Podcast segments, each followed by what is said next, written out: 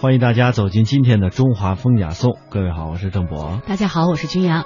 灯起源于火的发现和人类照明的需要。那数万年前，人类呢就已经懂得了用自然之火来御寒。话说，在三千多年前，人类开始使用非常简单的灯具承载火烛，书写文明史。灯具发展到了汉代，已经进入了中国灯具历史的辉煌时期。汉代的灯具呢，不仅是形式种类多样，而且有大量造型优美、形象生动的作品。在注重生活实用的同时，也兼顾了灯具时代的艺术审美功能，还有时代的文化内涵。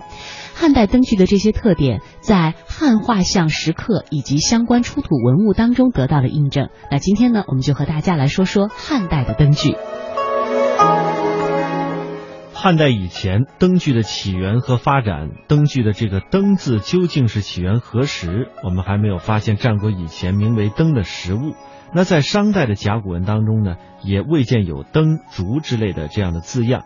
西周时，在人们的生活当中出现的烛，应该最早的照明用器，这是当时的一个记载。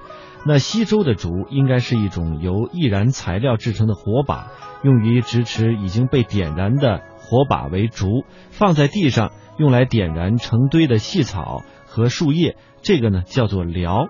燎置于门外，称之为大烛；置于门内的，称之为庭燎。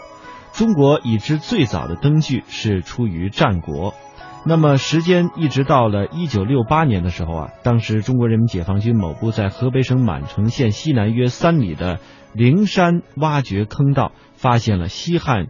中山靖王刘胜的墓葬，考古工作者把刘胜的墓葬挖掘完毕之后啊，根据汉代盛行的夫妻合葬的习俗，又在刘胜墓葬北面一百多米处找到了刘胜妻子窦婉的墓葬。而在窦婉的墓葬当中啊，考古工作者发掘出了一盏长信宫灯。这盏灯具的造型是一个双膝跪地的宫女。左手托着灯座，右手伸入灯罩当中。这灯具通高四十八厘米，通体鎏金，至今仍然呃散发着光芒。在现代的生活当中啊，人们提倡的是现在环保的理念，特别注重生存空间的空气质量。但是您知道吗？早在中国汉代的古人就已经有了环保的意识，并且发明了可以净化烟尘的环保灯具。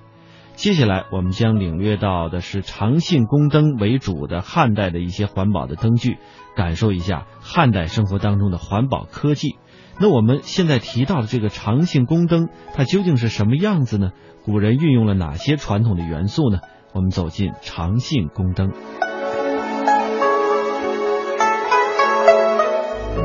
长信宫灯现藏于中国河北省博物馆。一九六八年出土于河北满城汉墓西汉中山靖王刘胜妻子窦婉的墓中。它高四十八厘米，通体鎏金，其造型为一个跪地执灯的年轻宫女。宫女头上梳髻，戴着头巾，身穿广袖长衫，面目端庄清秀，动作自然优美。他的头略向前倾斜，目光专注，神情疲惫而小心翼翼，表现出一个下层年轻宫女所特有的神态。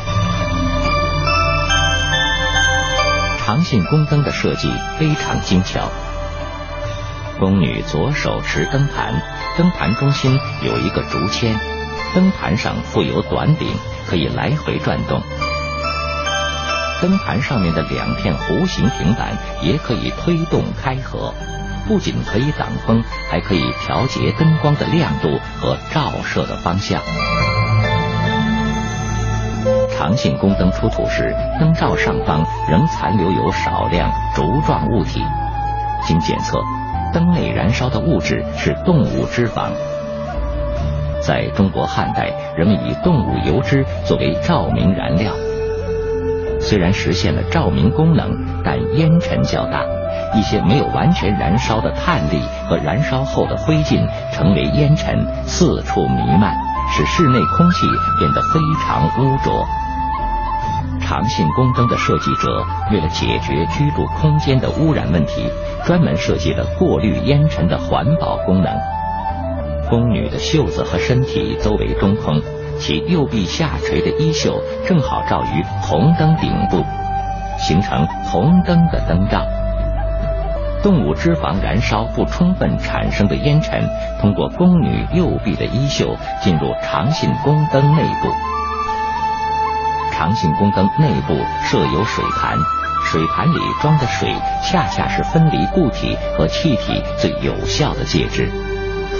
烟尘中各种杂质的异味，经过水的过滤后，就变成比较干净的烟雾，减轻了对室内环境的污染。在两千多年前，长信宫灯这种用水过滤烟尘的环保设计，它的原理虽然简单易懂，却体现出了中国古人利用水来做分离固体和气体的超凡智慧。更令人惊叹的是，像长信宫灯这样的环保灯具，在中国汉代并非个例。在中国各大博物馆中，我们都可以看到许多像长信宫灯这样的汉代环保灯具。它们又集合了古人哪些智慧的结晶呢？接下来，我们一起感受一下汉代的错银铜牛灯、铜焰鱼灯和炉形座铜灯。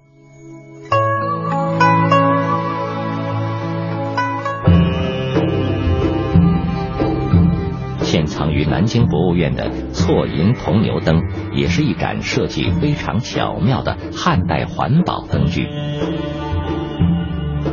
它高四十六厘米，整盏灯呈牛驼灯盏的造型，灯座是一头张口低头、起步欲斗的黄牛。铜牛的全身用错银，也就是银丝、银片镶嵌工艺装饰的流云纹。在云纹中还有龙、凤、虎、鹿等穿行其间。错银铜牛灯的灯盏安装在牛背正中的圆形基座上，下面有可以转动的灯盘，用来调节光照的角度。灯盏上部有带菱形镂空装饰的挡风板。由于挡风板可以活动，因此能够起到挡风和调节灯光强度的双重作用。错银铜牛灯的环保设计非常巧妙。当油灯燃烧时，关闭灯罩平板，使烟直冲上部，通过烟道进入装有水的牛腹部。经过水的过滤，烟尘变成清洁的烟雾，从而减少室内污染。收藏于南京博物院的这盏东汉牛形座铜灯，同样具有环保功能。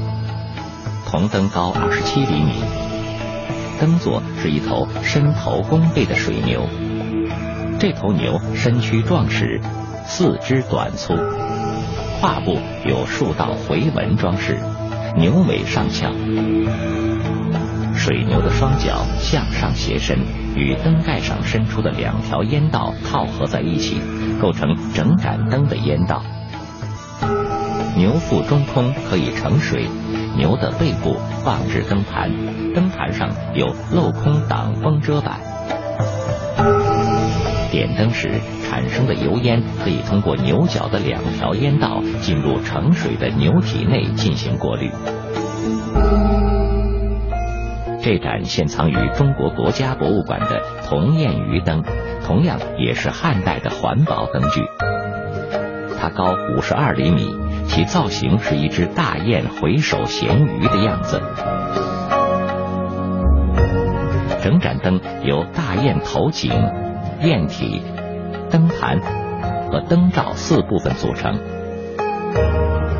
大雁体形丰腴，脖子修长，雁身两侧铸有羽翼，短尾上翘。雁颈与雁身用子母口相连接，雁嘴大张，衔着一条鱼，鱼身又和大雁身体相通，形成排烟的通道。这盏汉代的炉形座铜灯与长信宫灯一起出土于河北满城汉墓中。其造型虽然没有长信宫灯那样精美，却同样具有环保的实用功能。灯的底座是一个扁圆的球形炉，下边有三个提形组。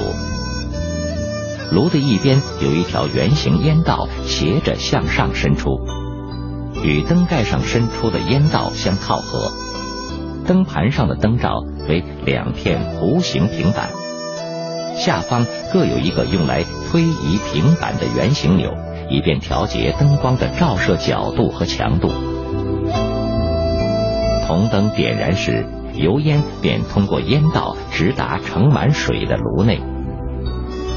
烟尘经水过滤，然后排出，保证了室内空气的清洁。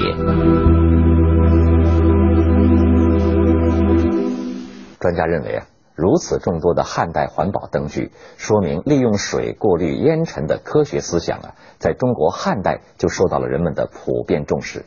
更让人惊叹的是，汉代灯具不仅具有环保功能，还非常注重灯具使用的便捷性和实用性。体现出以人为本的科学理念。中国汉代灯具的设计非常符合当时人们的生活习惯。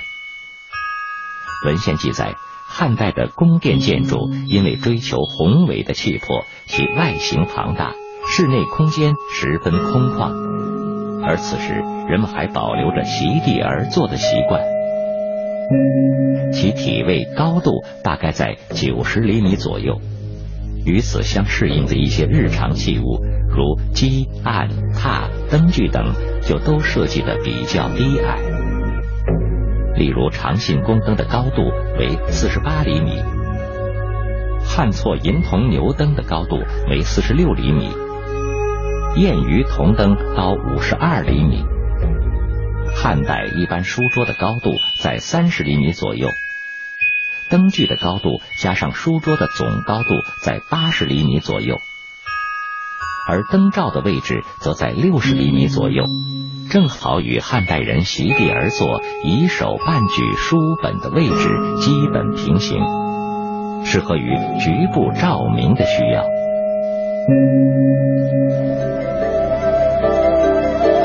汉代灯具大多设计有可以调节光亮范围的灯罩，这些灯罩可以通过自由移动来改变灯光的照射角度和强度。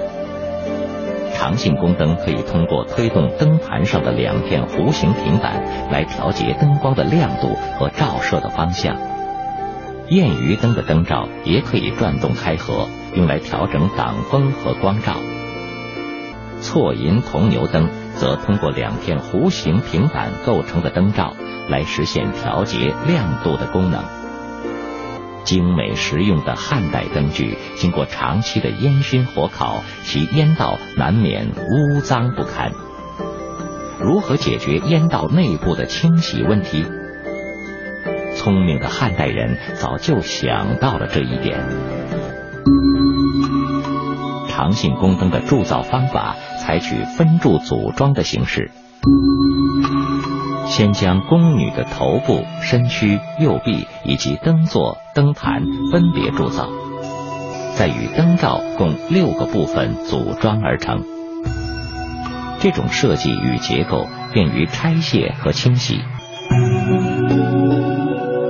错银铜牛灯由器座、灯座、灯盏、灯罩。烟管五部分组装而成，这五部分均可拆卸。燕鱼灯的各部分也可以拆卸，便于清洗，其设计可谓巧夺天工。纵观这些汉代灯具，其设计者把科学性和实用性完美结合起来，创造出令人惊叹的照明工具。更令人赞叹的，还有这些汉代灯具的艺术之美。可以想象，当这些精美绝伦而又科技环保的汉代灯具被我们用特殊的方式点燃后，该是多么的美丽而耀眼。